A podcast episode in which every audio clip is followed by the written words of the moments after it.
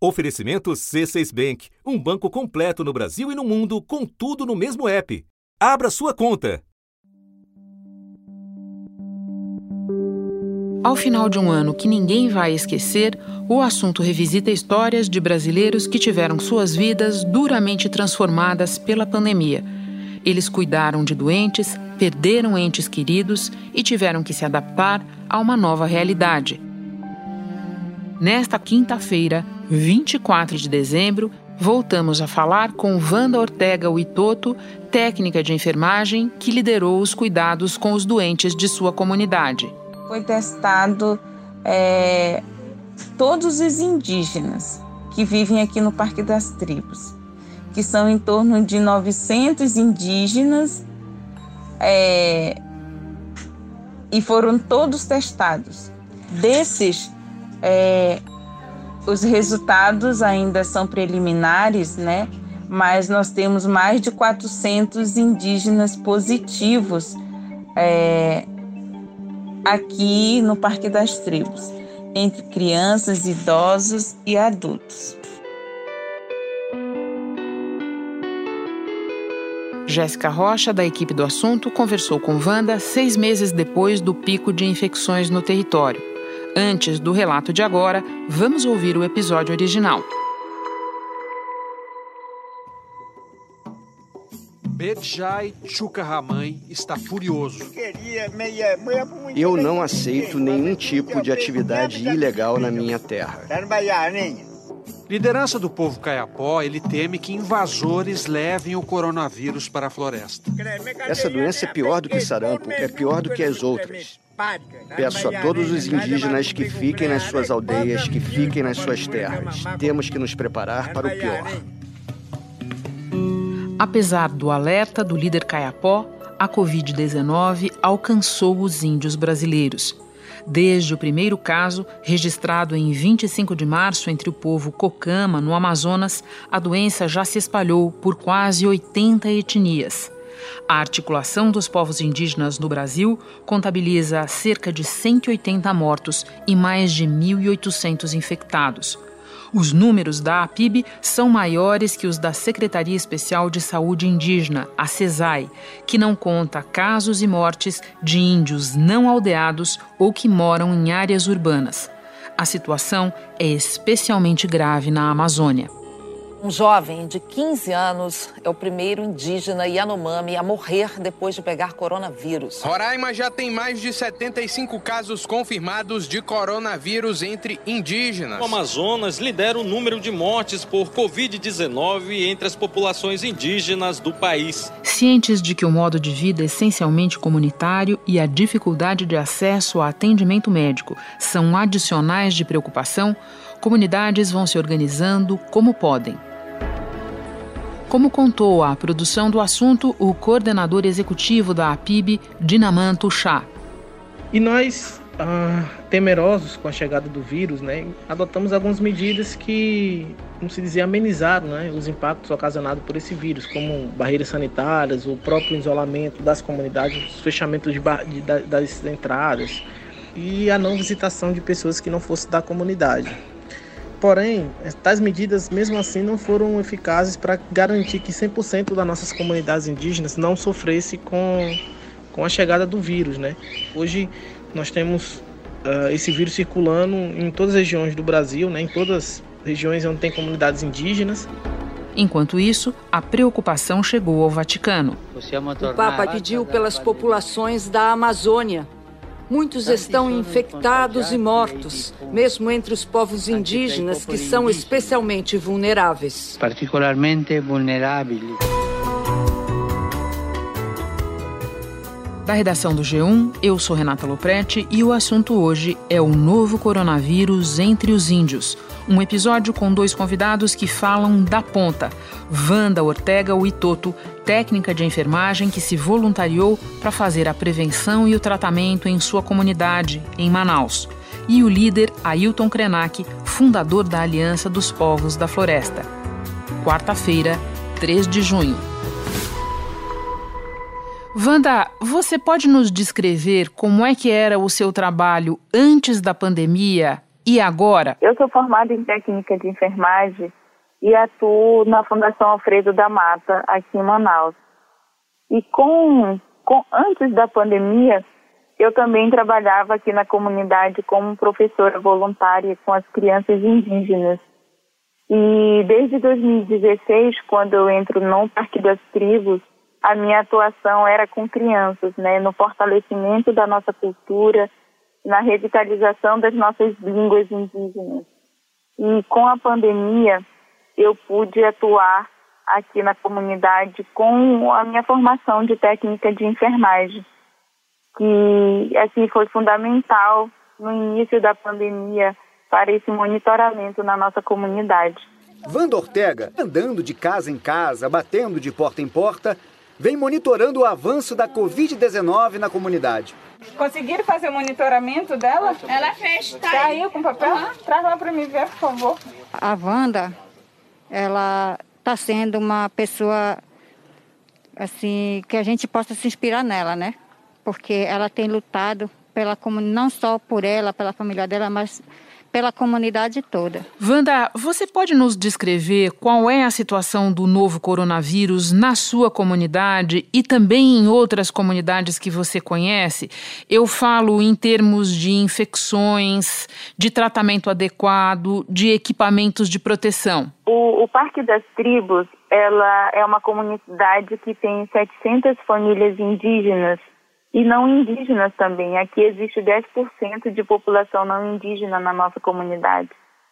E, e aqui, durante a pandemia, eu fiz o um monitoramento de quase 200 pessoas com sintomas leves da Covid e apenas 10 pessoas com sintomas mais graves, né, que apresentaram dificuldade respiratória como não havíamos teste né, e nem equipe médica para fazer o, o, teste na nossa, na nossa comunidade, é, a gente supõe apenas é, que essas pessoas estavam com Covid. Né? E após esses dois meses de luta, com a, uma unidade básica né, que veio para nossa comunidade, foi possível fazer testagem nos nossos parentes que apresentaram esses sintomas de febre, perda de paladar é, é, e dor de cabeça, né?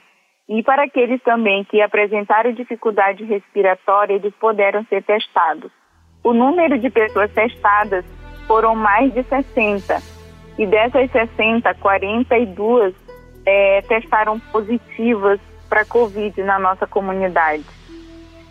E, e, e dessas pessoas, né, Tipo, elas foram internadas no hospital campanha aqui da cidade. É, e, e temos ainda seis pessoas internadas desse quantitativo, né? A maioria já, já estão em casa se recuperando. Na nossa comunidade também nós tivemos uma perda, né? Que foi o nosso cacique. Pois é, eu ia te perguntar sobre isso exatamente. Isso. Ah, nós tivemos uma perda aqui na comunidade que foi o nosso cacique é, Cocama, né, o nosso Messias. Ele foi infectado, ele testou positivo e após sete dias internado, ele, ele veio a óbito, né? Aqui em Manaus, é a, a, nós, nós somos é, 53 comunidades indígenas em torno de Manaus.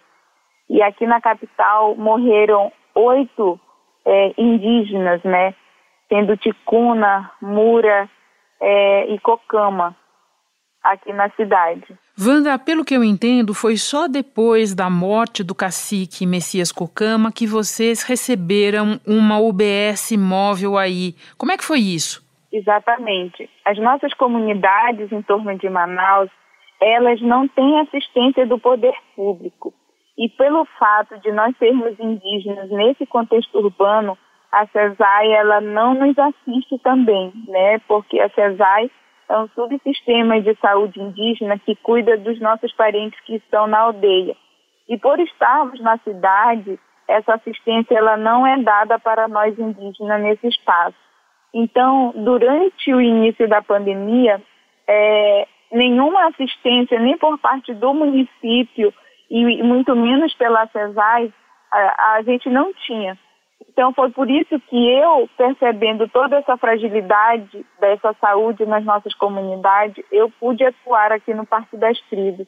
Mas as outras comunidades em torno de Manaus, até agora, elas continuam sendo, sem essa assistência. O coronavírus pode atingir grupos ainda mais vulneráveis no extremo oeste do estado. A terra indígena Vale do Javari tem a maior concentração de índios isolados do mundo. A preocupação é que a chegada do coronavírus a essas regiões cause a dizimação de grupos inteiros. Então, após a morte do nosso parente aqui dentro da comunidade e depois de uma repercussão também desse trabalho que eu vinha fazendo aqui dentro de forma solitária, né, para salvar a vida dos nossos parentes, é que repercutiu muito na mídia local e, e pôde chamar a atenção do prefeito daqui que, que depois da morte, é, uma semana depois, eles enviaram uma UBS móvel, né, que é uma carreta que tem duas equipes médicas, e a partir de então é que veio alguma ação, depois de quase três meses né, de pandemia, é, essa assistência chega na nossa comunidade. Eu estou ouvindo o teu relato e pensando que ele reforça muito as suspeitas de que os números da Secretaria de Saúde Indígena na verdade, estejam defasados em relação à realidade da pandemia entre os índios, não? É totalmente. É uma, é uma discrepância muito grande os números que eles apresentam, porque assim, a CESAI ela não faz a notificação dos, dos indígenas que são infectados na cidade ou que venham a morrer na cidade. Então, a nossa identidade nesse espaço urbano, ela é muito invisibilizada. Então, é, nesse momento de pandemia, esses números que são apresentados pela Secretaria de Saúde Indígena, ela não condiz com a realidade é, vivenciada por nós indígenas. Wanda, e para terminar, eu queria te pedir que compartilhasse conosco algum caso que tenha chamado mais a tua atenção ao longo de todo esse trabalho de cuidados que você tem desenvolvido com os doentes de Covid. Quais têm sido os principais desafios para você? O que, que você gostaria de deixar conosco da sua experiência? Quando eu atendi a primeira paciente grave com dificuldade respiratória na nossa comunidade. A nossa parente não conseguia levantar da rede. Ela estava com muita dor no peito e com muita dificuldade de respirar. Foi naquele momento que eu percebi que o vírus estava na nossa comunidade. Então eu me senti assim meio que apavorada naquele momento porque eu fiquei com medo de ser contaminada. Eu não tinha material adequado para cuidar dela, né? E mesmo assim, é, quando, quando eu me deparei com aquela cena dela na rede, sem, sem ela poder respirar, eu vim para minha casa e, e falei com a minha família, né, que a gente precisava levar ela no hospital. Foi quando eu liguei para o SAMU e, e eu, naquele desespero, eu falei, olha, ela é uma paciente indígena ela é do povo Tuyuca, eu estou falando de uma comunidade indígena, eu preciso da ambulância para levar ela. E quando eu identifico a paciente como indígena, a atendente me pede para mim para mim ligar para a CESAI, né, para me buscar a CESAI, porque quem cuida de índio é a CESAI. E, e era para mim buscar o hospital campanha também que havia destinado para indígenas. Eu falei para ela que tive que explicar a ela que nós estamos num espaço urbano e que eu precisava que o município atendesse o meu chamado, porque a CESAI não nos atende.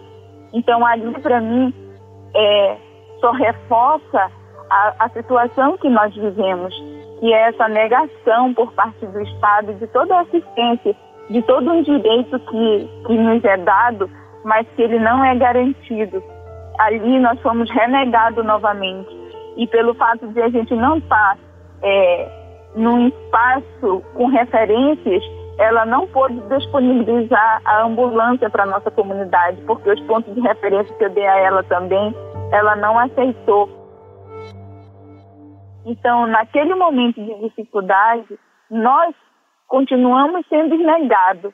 A negada saúde, a negada educação, é, é, é negado tudo para gente. Então ali foi uma dor que eu senti duplamente. A falta de notificação dos nossos parentes é outra coisa, porque até na nossa morte a gente continua sendo negado, a gente continua sendo questionado porque nós somos indígenas e pelo fato de estarmos na cidade as pessoas não nos reconhecem. Então, até na nossa morte, essa identidade, ela continua sendo negada pela essa sociedade. Então, isso machuca muito a gente, sabe? Então é uma luta dupla, tripla que a gente trava nesse momento de pandemia. Wanda, muito obrigada por compartilhar com a gente esse relato tão importante. Força e muito boa sorte para você aí no seu trabalho. Obrigada. Muito obrigada. Hora de conversar com Ailton Krenak. Krenak, você já disse que considera difícil explicar para alguém que vive na cidade grande como é o seu isolamento. Bom, eu vivo na cidade grande, acho que muitos dos ouvintes do assunto também, então eu te peço que tente explicar para nós como é que vocês estão se protegendo do coronavírus aí e como conseguem ao mesmo tempo seguir os ritos do dia a dia. Bom, eu estou aqui na margem do Rio Doce, é, próximo de Governador Valadares, uma cidade onde já houve muito contágio e inclusive óbitos. Nós estamos a 100 quilômetros, a aldeia indígena Krenak fica a 100 quilômetros dessa cidade que já teve muito contágio. Nós somos 130 famílias vivendo aqui dentro de uma reserva indígena, onde não houve contágio, porque nós estamos tomando todo o cuidado de diminuir o contato com o pessoal que está fora daqui e tem inclusive uma recomendação dos serviços, essas coisas de entrega, toda essa rotina foi suspensa para evitar o contágio. Nós, nós estamos aqui é, até agora é, conseguindo manter esse cuidado. Agora, você conversa com lideranças indígenas de todo o país. O que é que elas têm relatado? Bom, mais do que ouvido das lideranças, porque muitos deles estão em lugares onde eles não têm a possibilidade de manter essas atividades de live que nós estamos fazendo, de entrevistas públicas.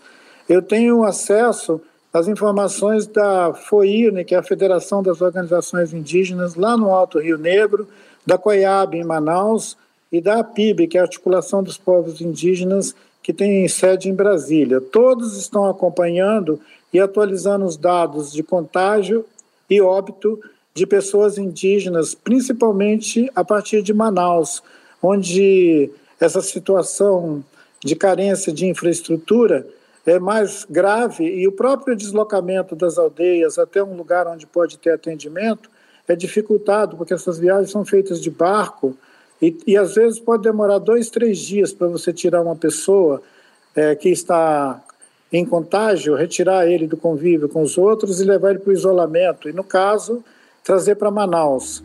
É, mesmo depois que foi instalado leitos é, pelo Ministério da Saúde, pela CESAI, com o objetivo de atender os indígenas em Manaus, ele é insuficiente para atender a demanda de indígenas que estão de, de, chegando a Manaus é, doentes e precisando de uma UTI.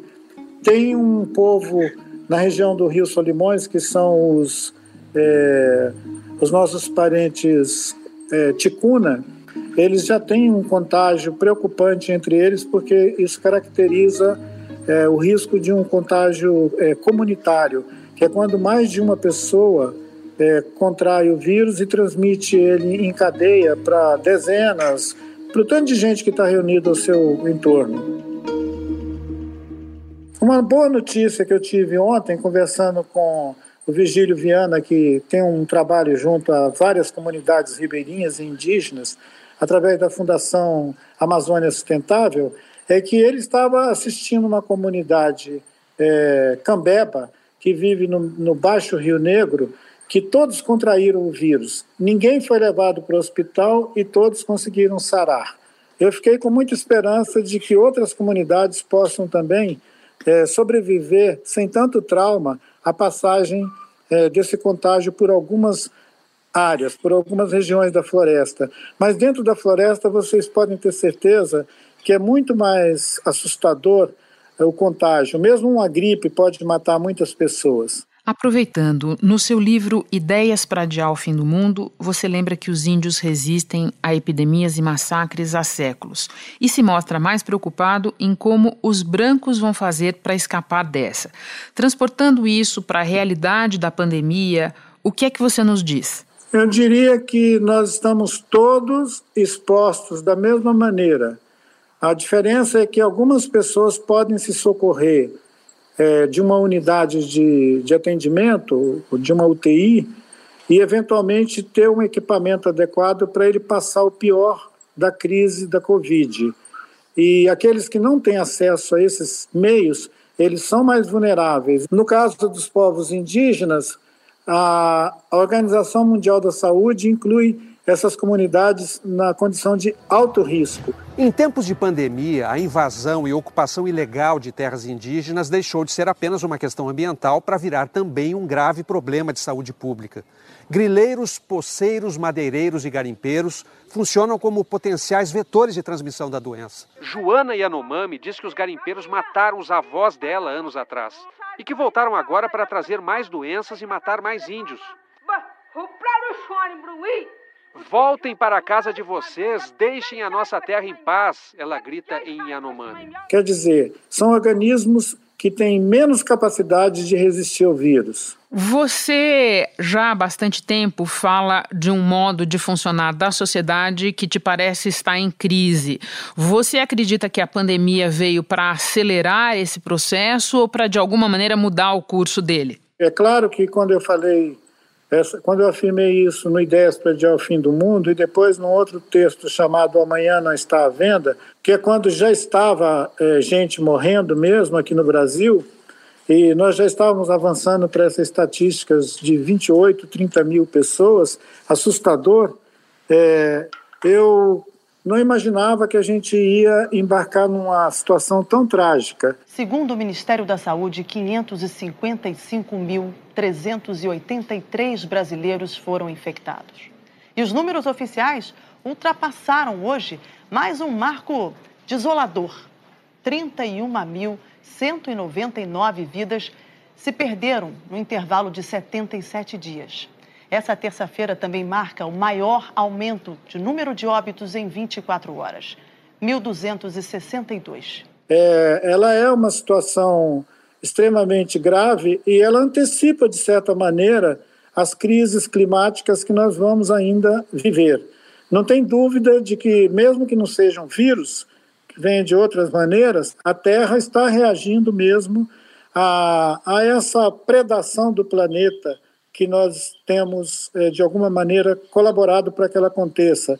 Mesmo que alguém que viva numa zona rural e acha que não participa disso, ele participa porque ele usa combustível fóssil, porque ele consome a energia que é produzida nas grandes hidrelétricas, no barramento dos rios, e ele consome também, de alguma maneira, derivados do agronegócio, toda essa predação que nós estamos fazendo, que a gente já vista regionalmente, mas que nós estamos fazendo globalmente, né? Krenak, a propósito do Amanhã Não Está à Venda, tem lá uma passagem em que você relata uma visita que fez décadas atrás ao xamã dos Yanomami.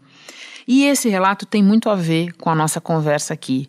Pode lembrar o episódio? Eu relatei uma viagem que eu fiz à, à aldeia Yanomami, é, encontrar o meu amigo Davi Copenal Yanomami, que inclusive ele reflete muito sobre esses temas, que ele é autor de um livro chamado A Queda do Céu. É uma monumental narrativa sobre a cosmovisão dos povos indígenas diante dessa civilização da mercadoria. Como o próprio Yanomami, ele chama essa civilização de civilização da mercadoria. E quando eu encontrei, isso foi há quase 40 anos atrás, na aldeia dele, ele me perguntou se era verdade que os brancos eram muitos. E eu disse para ele que sim, eles eram muitos, mas eu fiquei preocupado porque os Yanomamis acham que muito é tudo que você pode contar com seus dedos da mão. E eu pensei, ele não vai ter uma ideia de como é grande esse número de gente que está lá fora da floresta.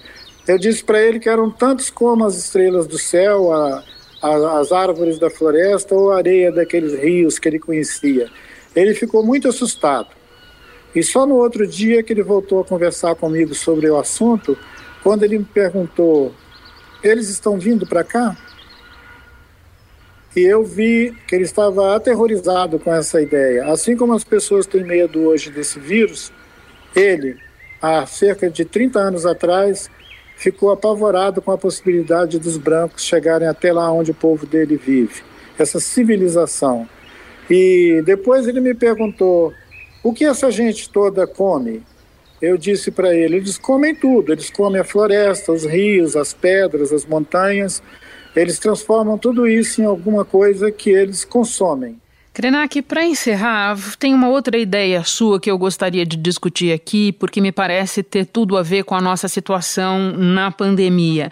Você já escreveu que é hora de dizer às crianças que elas não devem ter medo, e sim, primeiro cuidado e depois coragem. Explica essa ideia para nós, por favor. Nós sempre associamos a situação de cuidado movido por algumas, alguma ideia de risco. Se existe um risco verdadeiro, real, a gente toma cuidado diante dele. Mas a gente não deve ficar paralisado pelo medo, pela constatação do perigo. Nós estamos no nosso país hoje precisando de muita coragem, mas é necessário também ter cuidado. Ninguém precisa fazer as coisas de uma maneira impensada para tentar resolver as coisas que vão demorar muito para ser resolvidas e que precisa de sabedoria para ser resolvida, né?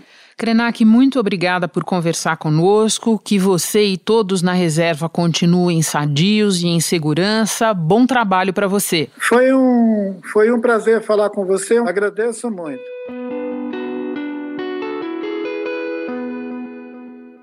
E agora, o que a Wanda conta seis meses depois. Então, o meu monitoramento hoje, ele está em acompanhar os parentes, principalmente os idosos, que após serem infectados da Covid, eles tiveram mantendo um pico de pressão arterial muito elevado, além do cansaço, é, não conseguem andar por muito tempo.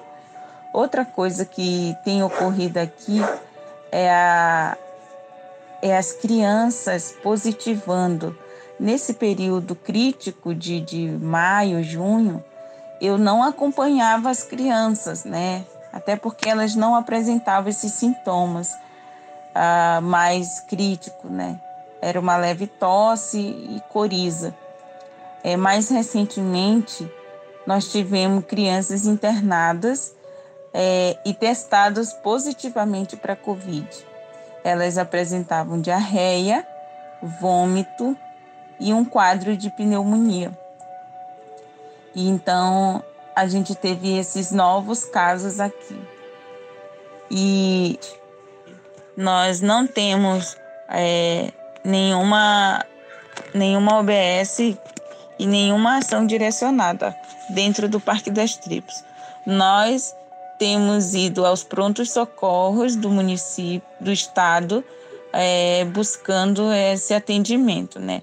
As crianças, a gente tem levado no pronto socorro da criança, é, aqui na Compensa, que é distante da nossa comunidade, e para os adultos nós temos buscado a, a, os, as UPAs, né?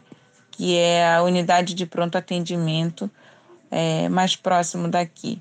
Mas tudo ficou mais distante, né? Como voltamos ao que era antes. É, sem, sem a UBS dentro da comunidade, né? Que que dava um suporte muito, muito importante. Wanda fala também dos dois principais problemas que afligiam a comunidade em junho: falta de testagem e falta de emprego. Durante essa pandemia, os nossos povos não foram testados, principalmente os que vivem aqui na cidade. Na verdade, eu falo desse lugar da cidade é, que os indígenas, nesse momento mais, mais crítico, nós não fomos testados, né? Aqui a comunidade parte das tribos não foi testado. Nesse momento, nós fizemos uma parceria no mês de setembro é, com o Instituto Nacional de Pesquisa da Amazônia, que é o INPA. Eles fizeram um estudo epidemiológico é, para Covid aqui no Parque das Tribos, onde foi testado é, todos os indígenas que vivem aqui no Parque das Tribos, que são em torno de 900 indígenas, é, e foram todos testados. Desses, é, os resultados ainda são preliminares, né? mas nós temos mais de 400 indígenas positivos é, aqui no Parque das Tribos, entre crianças, idosos e adultos. O dia a dia do Parque das Tribos, é, desde setembro, a gente percebe a, a retomada de, de, do trabalho, por exemplo. Né? Aqui as tabernas estão abertas. É, são pequenos comércios que tem aqui dentro da comunidade que tem, tem funcionado já e também a questão da construção civil.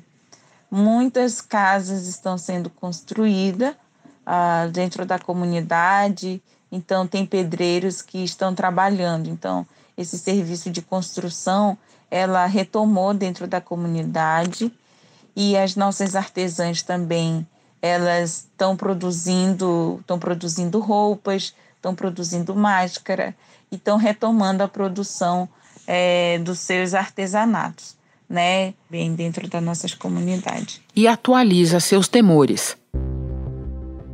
A minha preocupação é porque a gente ouve tanta coisa, né? A minha preocupação é, nesses, nesses casos que falam de, de reinfecção. Né? Isso me preocupa muito porque a gente não sabe de fato a dinâmica desse vírus, né? Então a gente se preocupa ainda com as sequelas, principalmente é, que o vírus deixou para os nossos idosos. Outra preocupação também minha é que a nossa comunidade não tem recebido mais é, nenhum apoio com a questão da alimentação.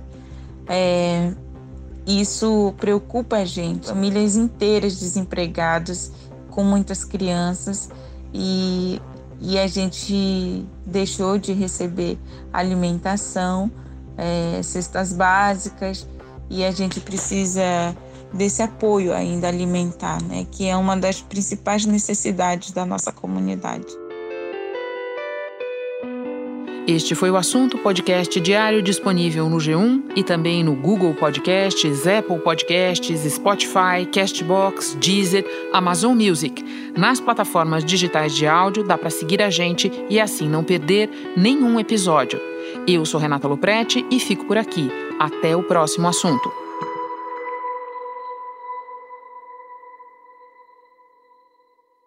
Você no topo da experiência financeira que um banco pode oferecer.